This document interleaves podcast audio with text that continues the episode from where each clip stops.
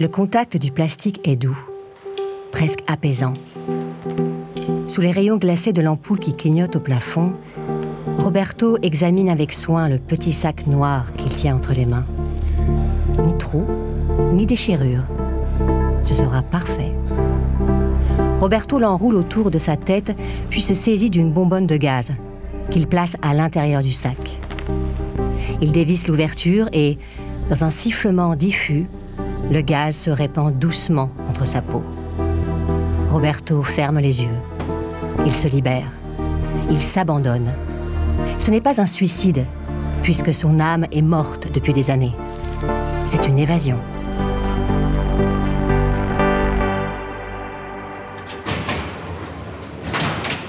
À l'aube, les gardiens du pénitencier de haute sécurité de Vicence découvrent le corps inanimé de Roberto Succo, recroquevillé dans un coin de sa cellule. Sous le sac en plastique qui lui enveloppe le visage, ses traits sont parfaitement détendus, lumineux et sereins. Aucun gardien n'ose vérifier s'il respire encore. La nervosité les fait douter. Après tout, l'homme le plus recherché et le plus craint de toute l'Europe peut-il mourir aussi facilement?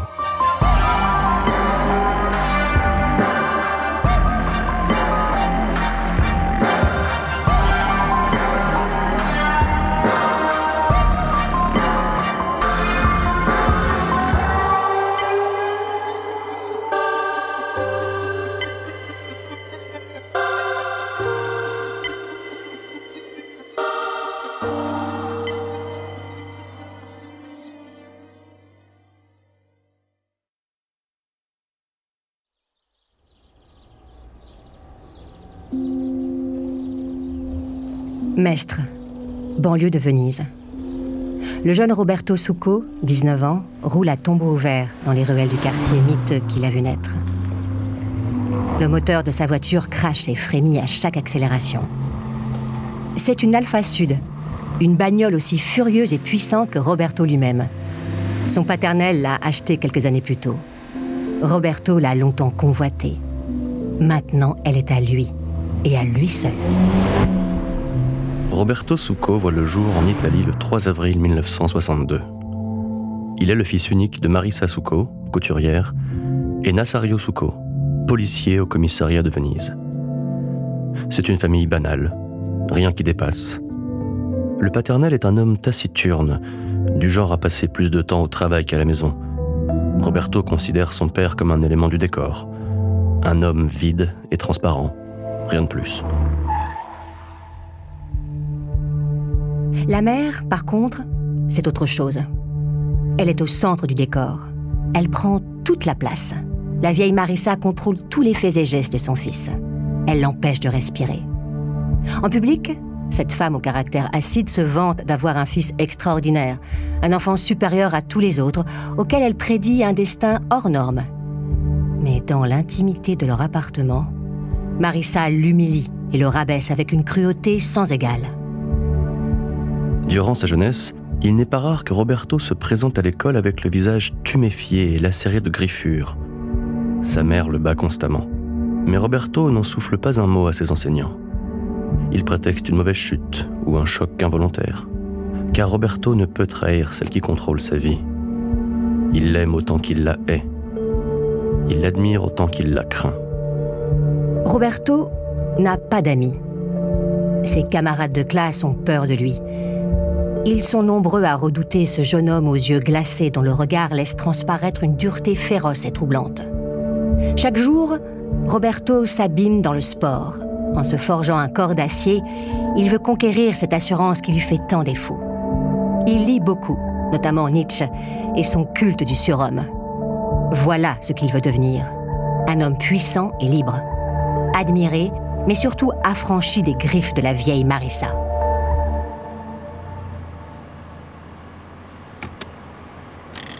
Ce soir-là, six jours après avoir fêté ses 19 ans, Roberto rentre chez lui au terme d'une nouvelle journée passée à sécher les cours. Il a emprunté la voiture du paternel et s'est senti libre, le temps d'une vie réelle lucinée dans les ruelles de Mestre. Roberto rentre dans l'appartement familial, mais à peine a-t-il franchi le vestibule qu'une voix retentit dans son dos. Il se retourne. C'est sa mère, plantée dans l'encadrure d'une porte qui le foudroie du regard. Elle a deviné que Roberto avait raté les cours, une fois de plus. Le visage transfiguré par la haine, elle le traite de minable et de bon à rien. Elle se rue sur lui et lui arrache les clés de la voiture.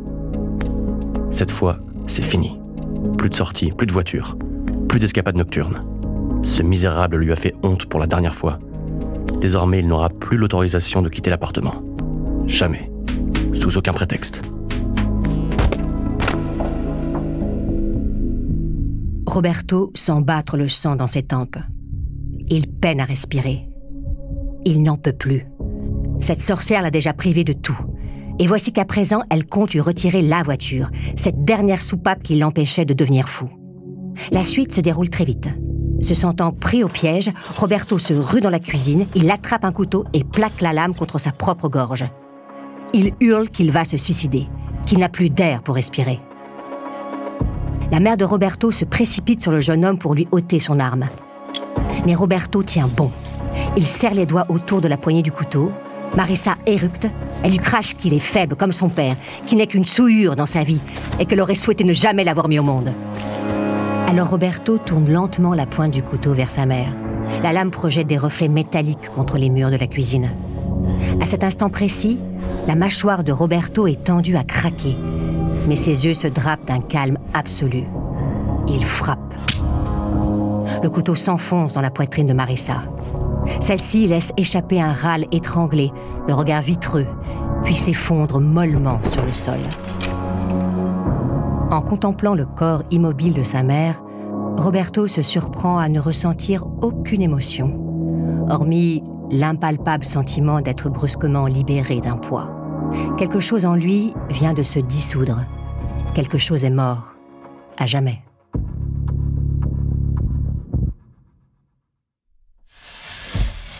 La suite des événements s'opère avec une froide méticulosité. Sans attendre, Roberto traîne le corps de sa mère dans la salle de bain, puis, lorsque son père rentre du travail, Roberto lui assène plusieurs coups de couteau avant de le placer à son tour dans la baignoire, couché sur le corps de Marissa. Puis Roberto quitte l'appartement et s'enfonce dans la nuit au volant de son Alpha Sud.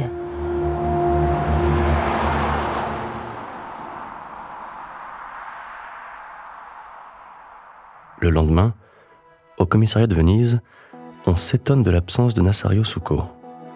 Il n'est pas homme à rater un jour de travail, encore moins sans prévenir ses collègues. Une patrouille est envoyée à son domicile. Sur place, les policiers forcent la porte d'entrée et découvrent avec horreur les corps sans vie dans la salle de bain. L'arme du crime a disparu, mais on trouve dans la cuisine les vêtements ensanglantés du jeune Roberto. Aussitôt, un avis de recherche est lancé. La photo du garçon en fuite est publiée dans la presse locale. Pour la police, cela ne fait aucun doute. Roberto Succo est coupable du meurtre de ses deux parents. La traque ne dure pas longtemps. Deux jours après le drame, Roberto est repéré dans une pizzeria. Lorsque les carabiniers l'interpellent, il tente de se défendre en brandissant un couteau, mais les policiers ne lui en laissent pas l'occasion. Plaqué au sol et menotté, le jeune homme clame son innocence et prétexte, d'une voix démente, qu'il est un agent secret en mission et qu'il n'a pas tué ses parents. Pour la toute première fois, l'idée qu'il puisse s'agir d'un malade mental traverse l'esprit des policiers. Avant de continuer cet épisode, nous voulions vous remercier pour votre écoute. Si vous voulez continuer de nous soutenir, abonnez-vous à la chaîne Bababam Plus sur Apple Podcast. Cela vous permettra une écoute en avant-première et sans interruption. Ou bien écoutez ce message de notre partenaire sans qui ce podcast ne pourrait exister. Ne partez pas. On se retrouve tout de suite.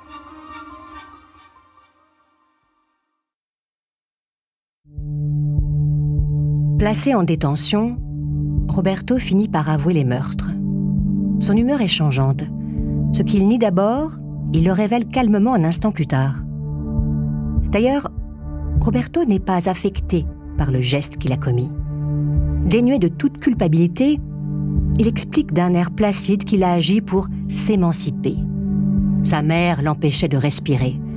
Alors il a fait ce qu'il fallait. Quel mal y a-t-il à vouloir être libre? Trois psychiatres analysent le jeune homme dans les jours qui suivent. Le premier, Francesco Introna, déclare dans son rapport Monsieur Souko est une personne étrangère au monde, indifférente. Le meurtre de ses parents ne le préoccupe pas. Il présente une fracture importante de la personnalité. Un autre psychiatre ajoute Nous sommes face à un individu socialement dangereux. Une récidive meurtrière est à craindre. La conclusion des psychiatres est unanime. Roberto Succo souffre d'une pathologie dissociative schizophrène. Conséquence, il est déclaré irresponsable pénalement et échappe à la prison à perpétuité. À la place, on le condamne à 10 ans d'emprisonnement en hôpital psychiatrique. En apprenant le verdict, Roberto est légèrement vexé. Il ne se considère pas comme fou. Il est un homme fort et puissant, pas un dégénéré. Mais qu'importe. Si ces idiots le croient fou, c'est leur problème. Lui ne songe déjà qu'à s'évader. D'ailleurs, tout le monde sait qu'on s'échappe plus facilement d'un hôpital que d'une prison. Asile psychiatrique de Reggio Emilia, près de Venise. 200 détenus, uniquement des hommes. Tous criminels et considérés comme dangereux. À peine âgé de 19 ans, Roberto est l'un des plus jeunes pensionnaires de l'asile, mais aussi l'un des plus rusés. Mis sous tranquillisant les premières semaines, il se révèle être un patient doux et tranquille, si bien que l'on suspend assez vite son traitement. Le petit jeu de Roberto fonctionne à merveille. Les gardiens baissent de vigilance. Même la directrice de l'asile, Valeria Caledro, se prend à douter. Que fait ici un jeune homme aussi tranquille et bien élevé, jamais pris du moindre accès de colère ou de démence? Peu à peu, Roberto perfectionne son rôle de patient modèle, du moins en apparence, car à l'intérieur, il bout d'une rage dévorante. Dans son journal intime, Roberto écrit à propos de ses gardiens Je pourrais les écraser, mais je me retiens parce que je veux redevenir libre. Et bientôt, sa stratégie lui donne raison. Quatre ans après son internement, Roberto demande à passer son bac. On l'y autorise et le jeune homme parvient à décrocher son diplôme. La direction de l'asile salue cette réussite avec une confiance renouvelée. Peu de temps après, Roberto formule un autre souhait. Il voudrait étudier à l'université de Parme, en régime de semi-liberté. Là encore, la direction finit par accepter à seulement deux conditions. Qu'il soit accompagné par un éducateur, et bien sûr qu'il rentre chaque soir à l'asile après les cours.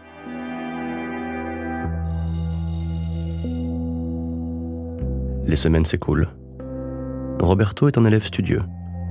Il ne rate aucun cours et ne crée jamais le moindre incident. Une décision est alors prise par l'asile. Désormais, Roberto Succo pourra se rendre seul à l'université, sans accompagnateur, sans la moindre surveillance. «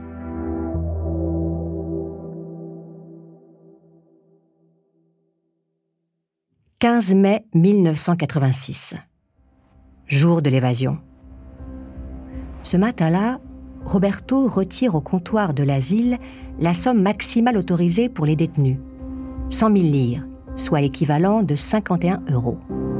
Puis, au lieu de partir pour Parme, comme d'habitude, il se rend à la mairie locale afin de retirer la nouvelle carte d'identité qu'il s'est commandée quelques semaines plus tôt, un jour qu'on le croyait à l'université.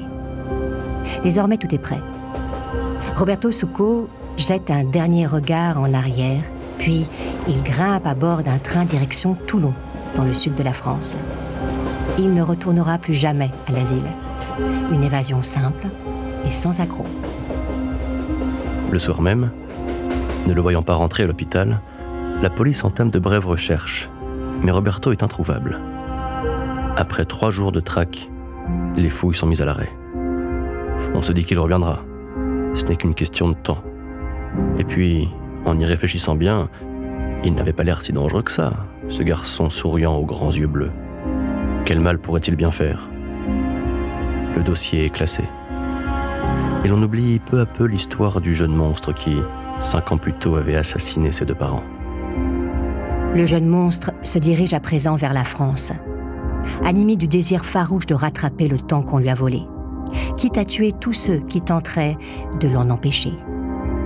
Policiers, Hommes, femmes, enfants. Roberto s'en moque. Pour lui, tout le monde est déjà mort.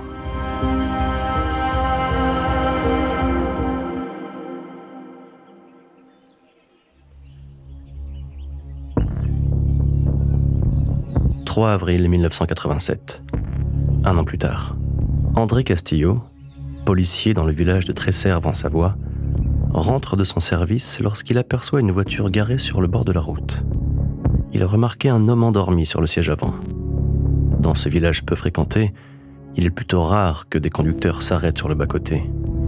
André aurait préféré rentrer chez lui et se reposer, mais après tout, cinq minutes de plus ou de moins, quelle différence Il ne perd rien à vérifier l'identité de ce conducteur assoupi. Roberto s'éveille en sursaut à demi ensommeillé. Il met quelques secondes à comprendre l'origine du bruit. D'un revers de la main, il chasse la buée qui recouvre la vitre avant du véhicule et découvre le visage d'un homme à l'extérieur. De la main, ce dernier lui ordonne d'abaisser sa vitre. Tandis que la vitre s'abaisse, André Castillo est troublé par le regard du conducteur. Des yeux froids et intelligents. D'instinct, la main du policier se pose sur la crosse du pistolet manurin 9 mm qu'il porte à la ceinture. Castillo demande au conducteur Monsieur, tout va bien? Roberto esquisse un grand sourire et hoche la tête. Évidemment que tout ne va pas bien. Il dormait en paix lorsque ce type a débarqué de nulle part pour venir l'emmerder. D'ailleurs, Roberto se demande comment il s'est retrouvé ici, assoupi dans cette voiture. Mais d'un coup, tous ses souvenirs lui reviennent en mémoire. Les derniers mois de sa vie défilent dans sa tête. Le train pour Toulon, puis les petits boulots à droite, à gauche, quelques cambriolages, un peu de travail au noir. Et maintenant, ce connard qui vient l'emmerder en plein sommeil. André Castillo n'a pas lâché la crosse de son pistolet. Son mauvais pressentiment s'est accru. Il défait lentement la sécurité de son arme et demande au conducteur ses papiers d'identité. Roberto se retient de pousser un juron. Ce type est un flic. Du coin de l'œil, il a repéré sa main posée sur son calibre. Les papiers d'identité? Jamais de la vie. Roberto ne peut pas lui obéir. Sinon, on le renverra illico dans le trou putride d'où il s'est échappé. Et cela, il n'en est pas question. André Castillo répète son ordre une seconde fois, d'une voix plus grave et insistante. Vos papiers, s'il vous plaît. Le conducteur élargit alors son sourire il tend la main vers le siège arrière et empoigne un objet qu'il pointe vers le policier. C'est un fusil de chasse. Castillo s'en rend compte trop tard. La déflagration retentit dans l'air, comme un coup de tonnerre dans le silence du matin. La première balle se loge dans la gorge du policier. Ce dernier recule sous l'impact, tangue et s'effondre. André Castillo voit son monde s'obscurcir il entreaperçoit la silhouette du conducteur au moment où celui-ci émerge hors de la voiture, vise dans sa direction et fait feu une seconde fois. C'est fait. Roberto s'accroupit pour récupérer le revolver du policier, puis il remonte en voiture, démarre et s'éloigne à vive allure. Il n'avait plus tué depuis six ans. En quittant le village de Tresserve, Roberto réalise soudain qu'il sourit à pleines dents. Ce grand sourire qu'il avait lorsque le policier lui a demandé ses papiers, ce rictus joyeux et menteur ne l'a pas quitté depuis plusieurs minutes. L'orgueil le gonfle d'une euphorie vertigineuse. Rien ne peut lui barrer la route. Roberto se sent fort et puissant. Tuer lui procure un sentiment extatique. Il recommencera dans quelques jours.